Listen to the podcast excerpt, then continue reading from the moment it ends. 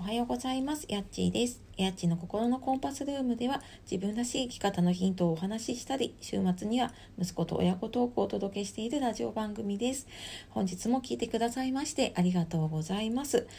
えー、皆様いかがお過ごしでしょうか、えー、いつもね聞いてくださっている方いいねコメントレターくださっている方本当にありがとうございます、えー、年末が近づいてきてねあのーそろそろ会社もねお休みに入る前だったりとかあとお子さんがお休みに入ったりちょっとお休みへのカウントダウンだったりとかでね忙しいかと思うんですがそんな時こそねちょっと自分を大事にしながら過ごしていきましょう。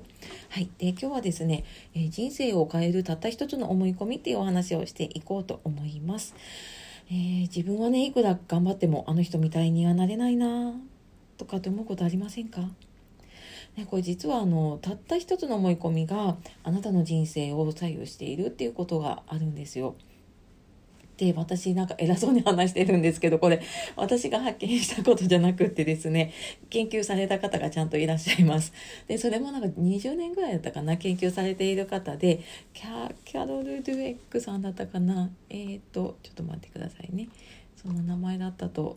思います。はい、キャあキャロル・ドエックさん心理学者の方がですねあのそういう研究をされていらっしゃいます。でよくあのマインドセットってね聞いたことある方が多いかと思うんですけれども人のね固定された考え方とか枠組みのことをね言ったりとかしますね。でこれってなんかこう事実をどう捉えるかって心の在り方によって変わったりとかねすることもあるんですよ。でじゃあなんか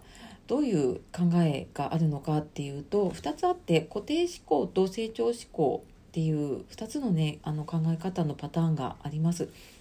で固定思考は、えーと、才能知能性格は一生変わらないって思う考え方。で成長思考は才能知能性格はいくらでも変えられるって思う考え方。さてあなたは固定思考ですか？成長思考ですか？どちらでしょう？でこれあのどっちだからいい人かどっちだから悪いとかではないんですよ。あの正解不正解もないです。で私はっていうと私ねガッチガチの固定思考だったんですよ。もうあの自分はこう生まれつきこうだとか自分はこうだからずっとこうなっていくっていうふうに思っていたんですね。だけれども成長志向に少しずつ変わってきています。まあ、だからねこういう話をしているんですけれどもじゃあそのなんか固定思考から成長志向、まあ、そのネガティブな思考だったのをねポジティブに切り替えるにはどういうふうにしたらいいかっていうのでまああんまりなんか難しいことをやっても続かないので毎日にちょっと取り入れられるものをねちょっとずつやっていくといいかなと思っています。で、まあ、簡単にできるもの私思い浮かんだの3つかなあのポジティブになれる姿勢をとるっていうのと笑顔を作るっていうのと自分を満たすっていう3つを、えー、ちょっとね毎日に取り入れていくといいかなと思っています。まずあのやっぱ姿勢がね悪かったりとかあの明らかにちょっと落ち込んでいる顔をしているとやっぱりどうしてもネガティブに陥ってしまうんですよね。なので例えばこう上向いて深呼吸ねあの簡単にできますよね。でその姿勢のままなんかネガティブなことって考えるのむず逆に難しくなっちゃったりとかね。笑顔、まあ、これあの自然に笑うこともあればねこう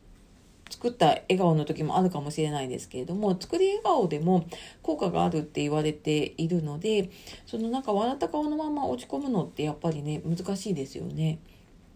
なのでなんかこんな風にそういう風にちょっとポジティブになれるような、えー、自分の体の状態を作ってあげるっていうこととあともう一つはね自分を満たすっていうのは多分私何回か前の回家族にイライラするとかそんな時だったかな、まあのまず自分を満たしてみましょうっていう話をしているかと思います。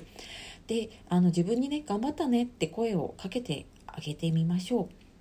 これ私も毎日やっていますあの寝る前とかにねあの今日も今日も頑張ったねって言ってでこの前言ったのはねハンドクリームとかをちょっと塗りながら自分にこう触れながらねあ今日頑張ったねとかってやってあげると自分も癒されるしちょっとずつ自分の心がねほぐれていくんですよね。でそうするとあのやっぱりガチガチの心のまんまじゃああのポジティブな思考になるのって ねあの想像つくと思うんですけどやっぱり難しいんですよね。なのでちょっとずつなんか自分の心をほぐしてあげながらあの自分を癒してあげながらねやってあげるといいかなと思います。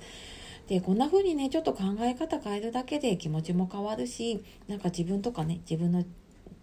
人生というかねこの先をなんか豊かに過ごせるようにもなるのかなっていうふうに思っています本当ね毎日小さな積み重ねなんですけれどもちょっとずつね自分らしさ見つけていけたらいいなと思って今日はこのお話をさせていただきましたはい、えー、今日もね最後まで聞いてくださってありがとうございました、えー、皆様素敵な一日をお過ごしください、えー、暖かくしてねお出かけしていきましょう。ではまた次の配信でお会いしましょう。やっちがお届けしました。さようなら。またね